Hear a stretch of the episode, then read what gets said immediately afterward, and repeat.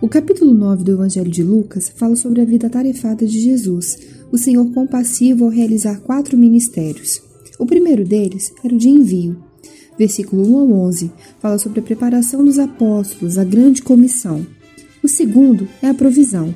Jesus não era o tipo de pessoa que ensinava e depois dizia ao povo faminto: Ide em paz. E aí vemos a história da multiplicação dos pães, versículo 10 ao 17.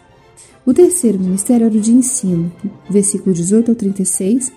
Depois desse grande milagre de Jesus, ele passaria mais tempo retirado com os discípulos, ensinando sobre sua pessoa, seu sacrifício e seu reino.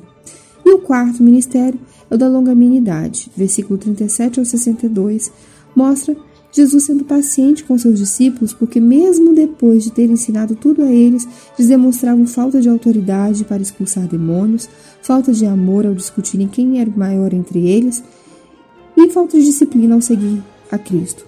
Que possamos, como discípulos de Jesus, colocar em prática todos os seus ensinamentos com autoridade, amor e disciplina, sendo sempre longânimos. Deus abençoe a todos.